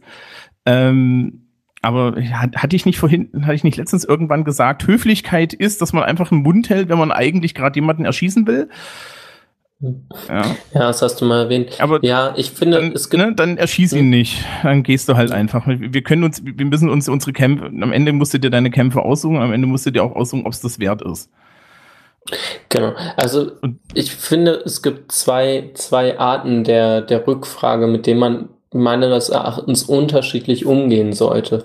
Nehmen wir zum Beispiel sowas wie LGBTQIA Sternchen, wird bei Twitter von irgendwem geschrieben. Jemand fragt darunter, oh, was heißt denn das? Ja, kann man, kann man sich schnell ergoogeln, wenn das irgendwie einfach nur, also wenn das die einfache Frage ist, ist es, glaube ich, wäre es ganz großartig, wenn man darauf nicht ähm, pumpig reagiert, weil man denkt, naja, das muss man jetzt aber wissen, sondern dann erklärt man halt irgendwie. Ähm, Man, man, man postet den? Wikipedia-Link. ja, genau, Ja, das genau. meinte ich mit Texte verlinken. Da würde ich dann Ja. äh, einen Text vielleicht noch mit einem netten, mit einem, mit einem netten Emoji dazu verlinken, was es ist. So. Ja, ganz anders liegt der Fall halt, wenn halt wirklich irgendwie das bluffend daherkommt. Und ich glaube, also wenn irgendwie bluffend gefragt wird oder ein doofer Kommentar dazu kommt, so was soll denn das jetzt schon wieder sein oder so, dann denke ich auch so, ja, okay, dann lass es halt. Aber ich habe halt auch erlebt, dass auf so einfache Nachfragen irgendwie schon relativ angefasst reagiert wurde. Und da denke ich dann immer so, okay, Vorsicht, weil das auch irgendwie unfair ist, gerade unter der Privilegiendiskussion, die wir am Anfang ja. hatten, dass Privilegien nämlich primär für die Personen, die sie haben, und davon kann man jetzt halten, was man möchte, erstmal nicht sichtbar sind. Wo, wo, und da ist das Video super, da, äh, ihr werdet die Szene erkennen, wenn ihr sie seht. Ich finde, da muss man nochmal unterscheiden, wer reagiert angefasst.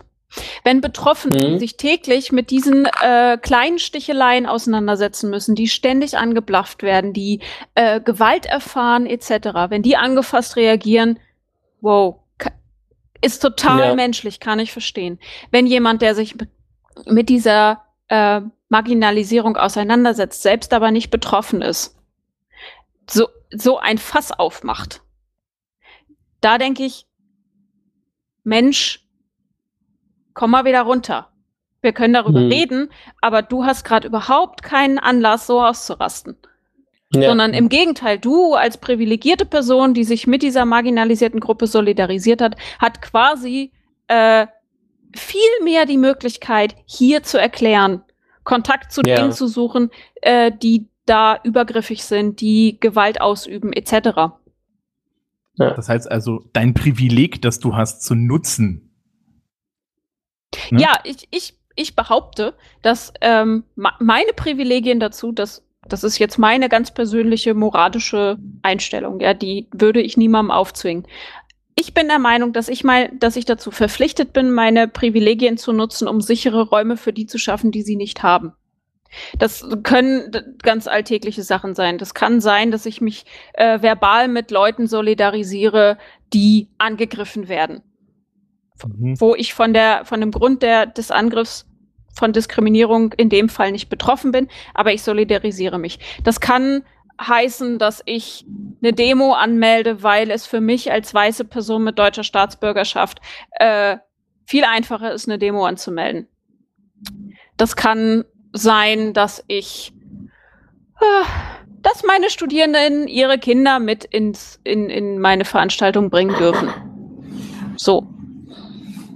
Äh, ja, mit, ja. Weil ich habe das, ich habe das Privileg, äh, kinderlos zu sein. Das ist heutzutage leider ganz oft ein Privileg als Frau, äh, kinderlos zu sein und dementsprechend mich mit sowas wie Kinderbetreuung nicht auseinandersetzen zu müssen. Aber da muss ich dafür sorgen, dass meine Studierenden, auch wenn sie Kinder haben und die man nicht betreuen können, an meinem Seminar teilnehmen können.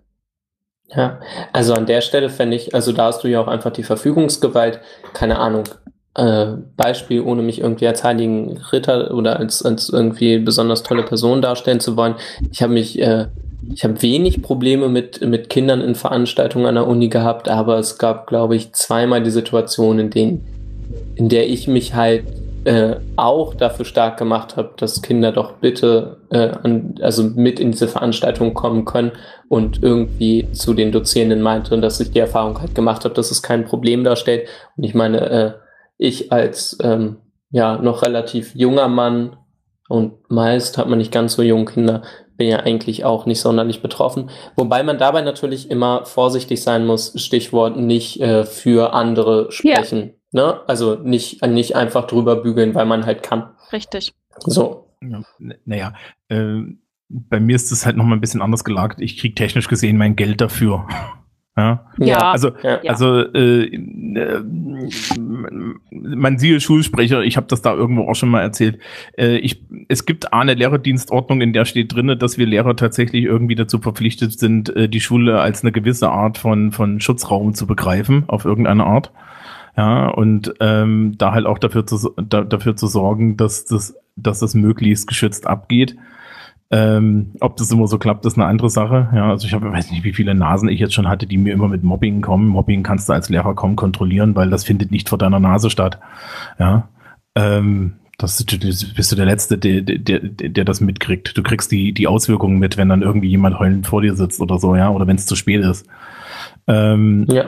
Und äh, das, ich finde das immer total toll, dass, dass, dass, dass ich alles Mögliche machen soll in 45 Minuten Zauberunterricht, äh, alles perfekt äh, in fließendem Englisch und gleichzeitig auch noch einfach nur per Blick bei 30 Schülern zu erkennen, wer, wer wann wie von wem gemobbt wird und solche Späße. Ja, also halt totaler Käse. Aber ähm, so, so eine Grundidee, dass man halt zum Beispiel äh, sich als Lehrkraft hinstellt und eben nicht sagt, ja, also Frau Schmidt, ihre, ihre, ja, Sie sind aber dick geworden oder sowas, ja, oder äh, auch versucht, so so so Privilegien in so, so, so Privilegiengeschichten auszugleichen, falls es die mal gibt, ne? Also ich kann ich kann als Beispiel vielleicht mal mal erzählen, äh, wir haben so eine Fahrt nach London, die organisiere ich und es gibt immer die Möglichkeit, dass wir von der Schule aus irgendwo ein bisschen Kohle abzwacken, um Menschen, die sich die Fahrt nicht leisten können oder nur teilweise leisten können, diese Fahrt zu ermöglichen. Und das halte ich für grundsätzlich erstmal eine Lehreraufgabe, ja.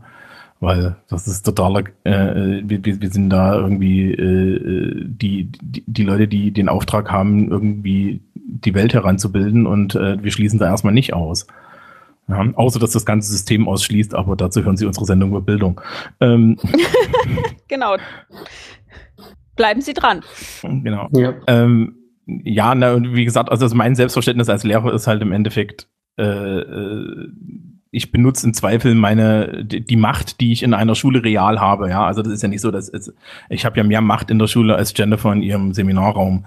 Ähm, Eindeutig ja, also wirklich auch formal, ja. äh, dass, dass ich die benutze, um solche Sachen auszugleichen, äh, um, um solche Probleme teilweise auch auszugleichen, ja. Ähm, das heißt also, wenn irgendjemand mir irgendwelche blöden, blöden sexistischen Sprüche drückt, dann hat das mit mir zu tun. Ne? Und das ist dann halt nochmal eine ganz andere Diskussion.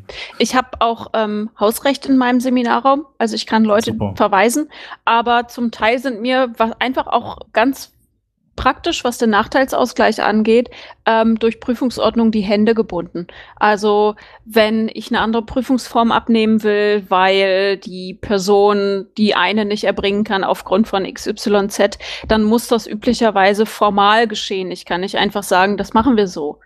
Ähm, hm. Oder ich bin ich bin an bestimmte Systeme gebunden, was die Bereitstellung von Literatur und Material betrifft, etc. Ähm, das ist alles so stark geregelt, dass ich da gar nicht so viel Einfluss habe, wie Thomas es machen kann. Ich kann auch Lehre ist zwar frei, ich kann mein Seminar relativ frei gestalten, aber was all die formalen Sachen angeht, ähm, wird mir teilweise durch die Prüfungsordnung der, Leist der Nachteilsausgleich schon stark erschwert. Ich bin da nicht so mhm. frei. Und naja, ich habe die nicht so lange, das kommt noch dazu. Ich habe die, ich sehe die drei Monate, danach sind die weg. Naja, auf der Seite mit den Prüfungen und so weiter ist es bei uns furchtbar starr. Ja, das aber die, ähm, die, die offiziellen Möglichkeiten für Nachteilsausgleiche sind, das weiß immer keiner, das ist erstaunlich. Also der, der, der Spruch, den ich immer Leuten mit chronischen Krankheiten sage, ist, ähm, sie können in Bayern im Endeffekt ein Abitur oder ein Fachabitur unendlich oft wiederholen, solange sie nachweisen können, dass sie ernsthaft krank sind. Ja, also in dem Moment, wo du, you name it, ich hatte alles schon. Ich hatte Menschen mit Krebserkrankungen, ja.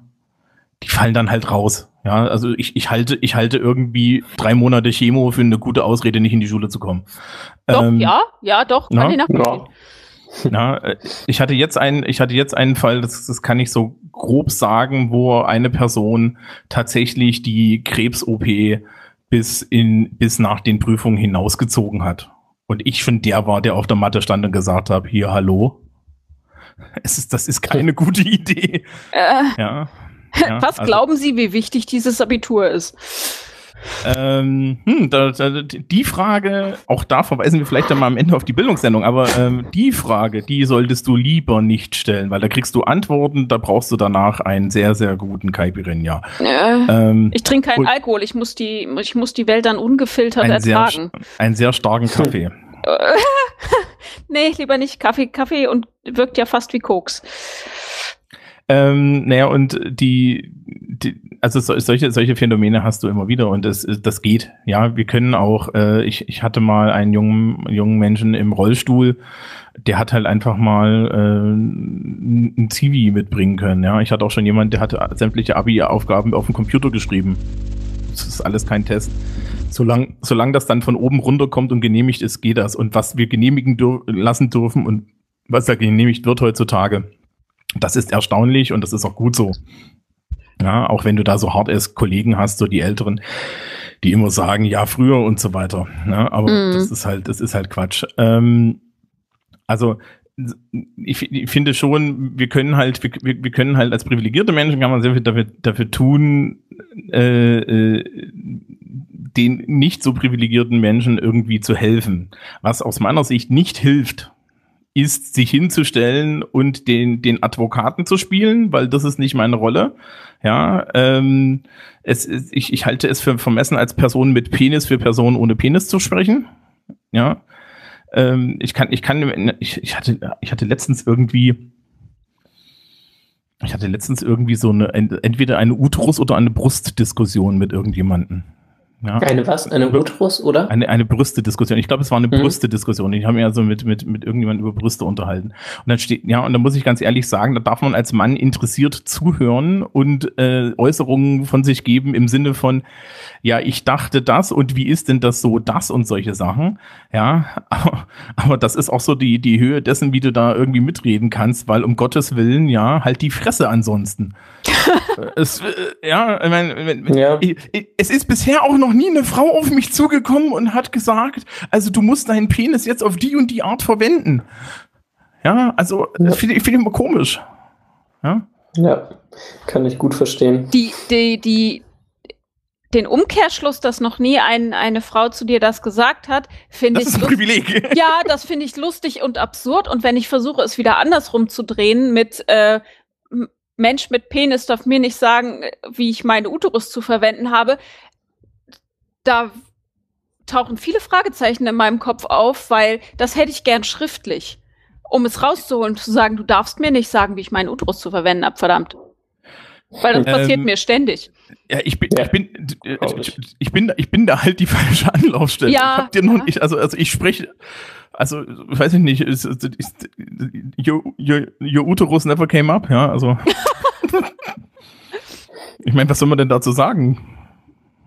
Man darf mir zum Beispiel sagen, oder er man darf, man, so? man, ja, das, das haben mir, er hat mir medizinisches Personal schon mal mitgeteilt, was ich ein zweifelhaftes Kompliment fand, aber da, da, in dem Augenblick ist es zumindest teilweise angemessen. Also aus einer fachlichen Perspektive etwas als schön zu bezeichnen, ist zwar seltsam, weil man solche Komplimente selten erhält, aber es ist an, fachlich angemessen, man darf das, glaube ich, sagen.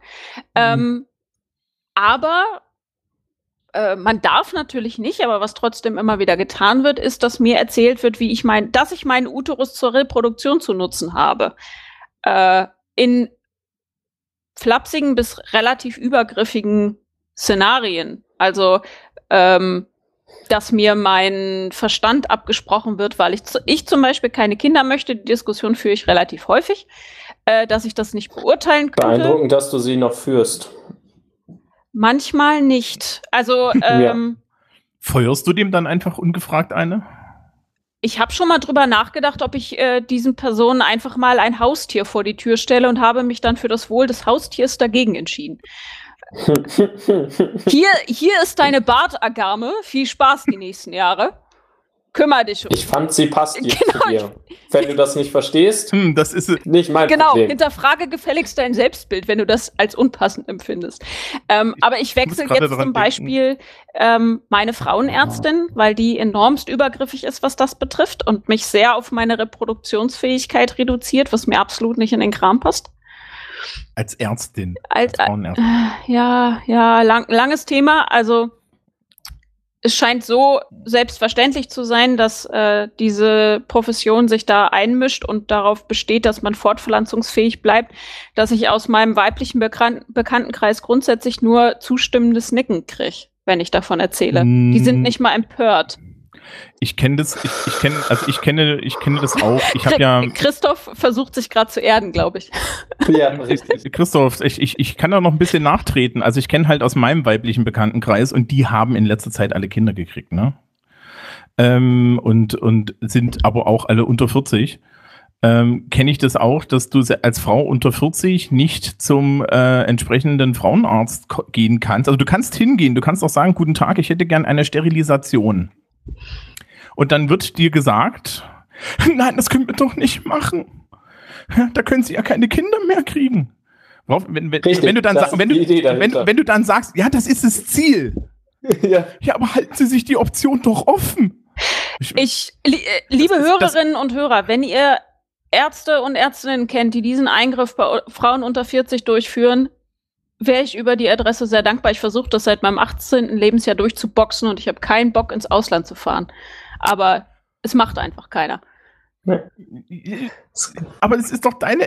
Nein, das ist nicht meine Entscheidung, weil die Begründung ist nämlich, dass bevor ich nicht zwei Kinder in diese Welt gesetzt habe, ich als Frau leider nicht darüber entscheiden darf, ob ich das gut finde oder nicht. Weil Frauen ja Ja. generell keine Entscheidungen treffen können. Ich kann dem Vaterland dienen, ich kann im Krieg für die fallen, ich kann wählen und gewählt werden, aber über meinen eigenen Körper bestimmen. Ich bin eine Frau, ich bitte euch, das darf ich doch nicht allein entscheiden. Nein, nein, nein, du darfst für dich allein entscheiden, wenn du den Mutterverdienstorden hast. Ähm, Wie, wie viele waren es bis zum Kreuz? Neun oder sieben? sieben. Oh Gott. Ja, ja, noch sieben. Scheiße. Das ist eine Handballmannschaft, also, ne? Ähm, Hm. oh, Bonuspunkte, wenn man dann solche Sachen sagt, wie Mädchen zählen nicht. Aber ähm, Boah. die, äh, wenn wir schon schlimme Nazi-Vergleiche machen, dann richtig schlimme. Äh, nee, aber ich habe das auch gehört. Also ich habe auch echt ge gehört und äh, ich habe Bekannte, die haben zwei Kinder und selbst da wird dann immer noch gebremst. Mhm. Gleichzeitig glaube ich, dass es nicht so ein Problem ist, wenn, wenn, wenn Christoph oder meiner einer zum Urologen geht und sagen, hallo, Vasektomie? Ja. habe ich jetzt mehrere bekannt, männliche Bekannte, die äh, das haben machen lassen und bei denen das kein Problem war, unabhängig vom Alter. Und es ist auch sehr viel günstiger. es kostet ein Drittel. Ist wie beim Friseur. Ja, wie, es ist wie beim Friseur. Ja, aber Friseur lache ich mich ja immer tot, ne? Ich habe ja eine Mähne. Ich habe ja, ne, man, man sieht nicht, wie lang meine Haare sind, weil ich groß bin. Ähm, und ich zahle halt immer den Herrenschnitt. Und es ist mir leicht, also ich bin, ne, ich bin, bin leicht deprimiert, dann irgendwie, dass dann irgendwie eine junge Dame mit kurzen Haaren neben mir sitzt und einfach mal 10 Euro mehr bezahlt. Und dass ich denke mir, so, das ist, das ist der total falsche Film. Das ist so dämlich, aber ich glaube, ja. Es sind irgendwie auch alles Privilegien, ne? Das ist halt echt so. Aber das, also auch in diese ganze Richtung, das geht, dann sind wir ja gar nicht so weit weg von hier so Pinkifizierungssachen und so und irgendwie von der Geschlechterdebatte. Äh, auch so Frauenprodukte, die dann irgendwie mehr kosten, so Rasierer für Frauen, die for no reason, außer sie sind rosa, äh, zwei Euro mehr kosten als Gleiten der möglichst blaue Rasierer für den Mann, so, Alter, W wisst ihr, hackt hallo, so. wisst ihr, was daran viel unfairer ist? Männerrasierer sind schärfer. Ja. Ich, bin- ich zahle doch nicht Frauen mehr. mit so scharfen Sachen nicht umgeht. Boah, Thomas. Entschuldigung. Ich sehe nicht ein, mehr für ein Produkt zu bezahlen, was A in einer Farbe ist, die mir überhaupt nicht zusagt, und B ein schlechteres Produkt ist. Ich zahle mehr für ein schlechteres Produkt. Ähm, äh, ich, ich suche für dich mal ein Bild. Was suchst du für mich? Ich suche, ich suche dir ein Bild. Okay, mach das. Das, ich verlinke das Bild auch, ähm, ähm, wenn, wenn also nachher jemand, äh, wenn es gleich Lacher gibt, dann damit die Leute wissen, warum. Wo, wo schmeißt Ich du hab- das denn rein? Äh, das, das, das, das schmeiße ich dir in den, in den entsprechenden Chat unserer Sendung. Okay. Aber wait for it. Gut. Unterhaltet Ähm, euch mal, ich ja. Bilder. Ähm, ich hätte noch ein, ein interaktives Mitmachspiel für unsere HörerInnen, ähm, was, was ich gerne unterbringen würde, weil ähm, wir ja jetzt hier so ganz reflektiert und so möglichst über Privilegien und Kram gesprochen haben. Ähm, aber so die, der Modus der Reflexion ist ja ein anstrengender. Der erfordert ja irgendwie total viel Auseinandersetzung und das Hirn läuft die ganze Zeit super angestrengt mit. Und eigentlich läuft man ja in so einem Autopiloten durch die Welt, so, noch- also weil alles andere viel zu anstrengend wäre. Das hat die Natur voll clever eingerichtet, wäre super anstrengend, wenn wir die ganze Zeit uns super bewusst dessen wären, was wir gerade tun. Ähm, und dann kann man zum Beispiel in eine Straßenbahn einsteigen und merkt gar nicht, aus welchem Grund man sich da hinsetzt, wo man sich hinsetzt, nämlich als in dieser Gesellschaft ähm, äh, sozialisierte Personen irgendwie eventuell nicht zu möglicherweise nicht weißen Menschen oder Menschen, die man als mit Migrationshintergrund liest. Ähm, und das wird in der, ähm, ich habe es in der politischen Psychologie kennengelernt als äh, implizite Assoziation. Ähm, ja, äh, äh, ähm, wird das diskutiert und ja, ähm, dazu gibt es von der Harvard University, und das können wir mal verlinken, ähm, Tests, wie man rausfinden kann, was für Vorurteile man so mit sich rumschleppt, egal wie, für wie reflektiert man sich so hält. Ähm, da muss man ein bisschen auf der Tastatur Bilder und Wörter zuordnen und das gibt so verschiedenste ähm, ja, äh, Stereotype wie Wessi Ossi und ähm, ähm, als äh, homosexuell und nicht homosexuell gelesen, ähm, als weiß und schwarz gelesen. Und da kann man über eine Zuordnung von positiven Begriffen, die erstmal unabhängig von dem Thema sind, sehen, ähm, wenn man danach zu die, die entsprechenden anderen Kategorien wie Wessi, Ossi, Schwarz-Weiß und so zuordnen muss, ähm, wie gut man das hinkriegt, äh, ja, und welche, welche ähm, Vorurteile man so mit sich rumschleppt. Wenn man das spielt, erschließt sich, glaube ich, ein bisschen besser, worum es dabei geht. Oh, das finde ich Ja. super. Ich habe das meinen Studierenden auch angekündigt. Also Studis, wenn ihr zuhört, äh, Show Notes, sonst äh, werde ich das Ganze mal in unser Stud-IP reinwerfen, weil das finde ich eine ziemlich sinnvolle Sache, sich mal bewusst zu machen, von welchen impliziten äh, Einstellungen wir ausgehen, was, was wir da tun, wenn wir nicht Ja. nachdenken. Spoiler, nehmt euch irgendwie fünf Minuten Zeit auch für den Anschluss, um mit den Ergebnissen umzugehen. Ähm, Im Zweifel seid ihr höchst rassistisch, ähm, höchst sexistisch, egal und völlig unabhängig davon, für wie aufgeklärt und äh, eigentlich reflektiert ihr euch haltet. Das tut immer wieder weh, den zu machen, führt aber auf der anderen Seite immer wieder ganz schön viel vor Augen. Ja, du musst einfach nur davon ausgehen, dass das nichts mit dir als Person zu tun hat. Genau, daran zeigt sich halt, wie, wie man in dieser Gesellschaft sozialisiert wird, auf welche Art und Weise. Nee, du musst einfach nur, nee, nee, nee, nee, nee kognitive Dissonanz. Te- äh, ne, du musst einfach, das stimmt halt nicht. Das, das so. geht auch. Äh, Ich weiß doch nicht, und das ist bestimmt alles von Schwarzen gemacht. Dann funktioniert das von alleine. Ähm, böse Also- Femi-Dings da. ja, ähm, habt ihr den Link gesehen? Ja, wenn Tampons für Männer wären, glaube ich. Nee, Äh, nee, nee, das ist von einer Frau. Da ist ein schöner Text drunter. Mit dem Kommentar, dass, dass, dass, dass, dass sie auch keine rosa, keine rosa. Artikel möchte und ähm, deswegen die sofort kaufen würde. Und ich finde ja auch, ne, Piratentampons. Also Piratentampons ähm, ist na, äh, Tampons sind natürlich sehr viel Müll, aber wenn ich mit so viel Müll kein Problem hätte, Piratentampons wären's. Ich habe eine Zeit lang, ich glaube mit 16 oder so, kamen die ersten farbig eingepackten Tampons raus und dann konnte ich endlich Tampons in schwarz verpackt kaufen. Das war cool. Endlich sahen die Dinger nicht mehr aus wie ein Wattebäuschen beim Arzt. Ne, also, also ich weiß gar nicht, gibt's Menstassen in schwarz mit so Totenköpfen drauf? Totenköpfe sind nicht drauf, aber sie sind schwarz. Ist, ist, ist es ein Markt? Also, ich weiß nicht, wie viele das schwarze Produkt kaufen, aber ich habe so eins gekauft. Ich finde, schwarz ist eine angemessene Fa äh, Farbe.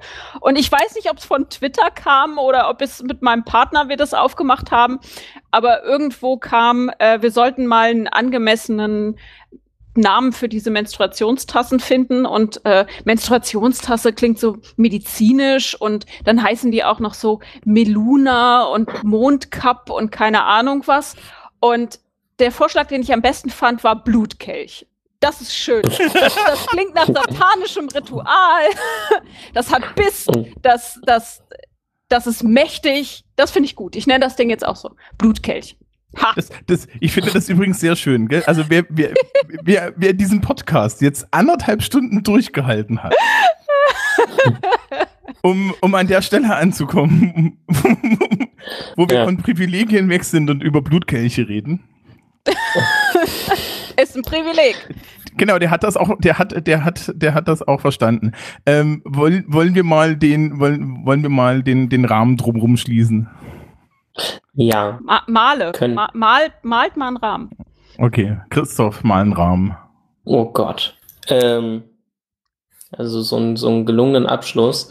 Ähm, Zusammenfassung reicht. Zu Zusammenfassung. Ja, also Privilegien existieren, ähm, gibt es, sind im, im Normalfall als privilegierte Personen so erstmal nicht äh, unbedingt sichtbar.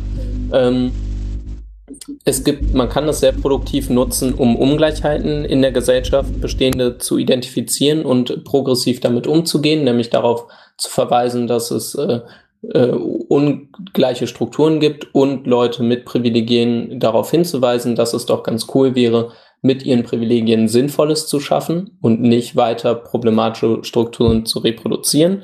Ähm, es gibt aber einen Strang der, dieser Diskussion um Privilegien, ähm, der ein bisschen frei dreht und ähm, ja, irgendwie so, ja, weiß nicht, so totalitäre Fantasien entwickelt und auch irgendwie das Ideal der Gesellschaft vor Augen hat und glaubt, die Weisheit mit Löffeln gefressen zu haben. Und das ist ein bisschen schwierig. Das wäre das, wie ich das zusammenfassen würde. Und ihr, ihr habt die Möglichkeit, äh, euch mit euren Privilegien ins und äh, nee, mit euren Vorurteilen und Stereotypen mit dem II, IAT auseinanderzusetzen. Dem was? Dem impliziten Assoziationentest, von dem ich gerade so. eben erzählt hatte. Ja. Ich dachte jetzt IUD? Nee, IUD ist wieder was anderes. Da, da sind I- wir wieder bei Blutkelchen. Da sind wir wieder bei, bei Blutkelchen, genau. Da kommt, ähm, warten Sie auf eine spätere Folge, wenn wir, wenn, wenn wir darüber diskutieren. Wir haben euch ja, äh, liebe Hörerinnen und Hörer, am, ich glaube, das war in der ersten Folge, wo wir äh, zum Abschluss hatten, geht mal raus und guckt mal, geht mal mit offenen Augen Ja. durch die Welt. Ähm, zum einen macht den Test, den Christoph verlinkt. Das ist eine coole Sache. Aber die, die, dieses guckt mal, was, ihr- was ihr wahrnehmt, was da draußen ist, kann man auch dafür gut nutzen, um zu schauen, wo bin ich denn, bin ich privilegiert, bin ich nicht privilegiert? Schaut mal, was ihr tun könnt und äh, versucht euch vielleicht mal äh, hineinzuversetzen, ob alle Personen tun können, was ihr gerade tut. Das kann was ganz Simples sein. K- Ich fahre gerade mit der Straßenbahn. Ist das für alle so möglich? Ich sitze gerade in einem Büro und so weiter und so fort. Wahrzunehmen, wa was tue ich eigentlich gerade und können das alle? Das ist auch ein guter, guter Weg zu gucken, habe ich da ein Privileg? Ja, nein? Und wenn ja, was mache ich draus? Mhm. Also wie gehe ich damit um? Ja. Genau, und wenn ihr dann feststellt, dass ihr ganz viele Privilegien habt, dann überlegt euch doch, wie kann ich das, was ich da habe, den Vorteil, den ich nun mal habe, dafür nutzen, dass die Welt ein besserer Ort wird? Und merkt euch gleich, die Antwort ist nicht, andere Leute anzupinkeln. Scheiße, Au ja, Außer die wollen das. Außer die wollen das. das genau, okay. außer die wollen das, aber an der Stelle spielen eure Privilegien eh keine Rolle, weil dann seid ihr nackt, habt hoffentlich irgendwo ein bisschen Plastik hingelegt, ja, vorher richtig, richtig viel getrunken und so. Der andere hat vorher ja gesagt, ne, weil immer safe consensual und so weiter Mhm. und so fort. Safe und sane, immer dran denken. Ja, genau. Und äh, macht das vielleicht nicht in der Öffentlichkeit, weil da gucken die Leute immer komisch. Ähm, ne? Aber ansonsten, es, es bringt weniger, äh, die ganze Zeit die, Pferd, die, die Probleme fremder Leute als eigenes Pferd zu reiten. Und die, die Wohnung bricht gerade zusammen. Ähm, und es bringt weitaus mehr, wenn man dann halt äh, den Raum, den man im Kopf frei hat, äh, dafür nutzt, äh, eben die Arbeit zu machen, die, wir, die der andere, weil er es schon zum tausendsten Mal gehört hat und langsam aber sicher eigentlich sich nur noch eine Axt wünscht, ähm, doch mal für den zu übernehmen, ja. Solange man dann nicht, solange man nicht so tut, als wäre man, als wäre man Teil der entsprechenden Gruppe, ist da eigentlich auch alles in Ordnung. Ja. Genau. Cool. Wollen wir unsere HörerInnen damit entlassen? Ich denke, wir haben die Moralkeule genug geschwungen. Ähm, Ja. Nein, ich, die möchten jetzt bestimmt noch eine Viertelstunde über Hygieneprodukte reden. Ach, da, dazu folgt einfach diversen Accounts auf Twitter. Äh, drü drüber reden ist ja immer ganz gut. Einfach auch damit irgendwer mal drüber spricht. Ja, genau. Folgt uns generell auf Twitter. Also uns drei Einzelpersonen findet man auf Twitter. Link dazu äh, gibt's äh, auch auf der Homepage. Und wir haben aber auch einen gemeinsamen Twitter-Account, bei dem ihr dann auch immer mitkriegt, was passiert und der äh, auch antwortet, wenn ihr Vorschläge, Anmerkungen, Kritik und so weiter habt. Darüber würden wir uns freuen. Genau, und man kann Kommentare machen und eigentlich muss ich jetzt in diesem typischen Post Podcaster-Jargon sagen, und im Übrigen, ne, wir können uns bei iTunes bewerten. Und, und Ja, so, bewertet uns bei iTunes. Oh Gott, das ist so ein. Nein. Wenn, wenn, Tut es wenn, wenn nicht. ihr das nicht wollt, lasst es Ich einfach. habe Thomas falsch verstanden. Nicht bei iTunes bewerten, auf gar keinen Fall. Nee, auch, auch nicht so. Aber ich finde, also ich finde ja dieses Gebettel, ne? Ja, Ich finde ja dieses Gebettel um Bewertung und so weiter, ähm, und die, das ist ja im Endeffekt dann ein Gebettel um Sichtbarkeit. Ich habe ich hab in letzter Zeit des Öfteren auf, auf unserem Twitter-Account solche Sachen gesehen, wo dann Leute uns weiterempfohlen haben, was ich sehr schön finde. Herzlichen Dank. danke. Aber ähm, ich finde es komisch, mich hier hinzustellen und zu sagen, oh Gott, oh Gott, ver- verbreitet die Botschaft. Ach, ich finde schon großartig, dass uns äh, so viele Leute hören, wie uns hören. Also äh, cool, dass ihr jedes Mal euch die Folge runterladet und es hört. Danke auch dafür, dass ihr uns zuhört. Immer noch, wer weiß, jetzt nicht mehr, dritte Folge ist aus. Ja. Gut. Okay, dann wünschen wir einen schönen Tag, wann immer ihr das hört. Ich hoffe, ihr habt was mitgenommen. Ähm, tschüss. Tschüss. Tschüss.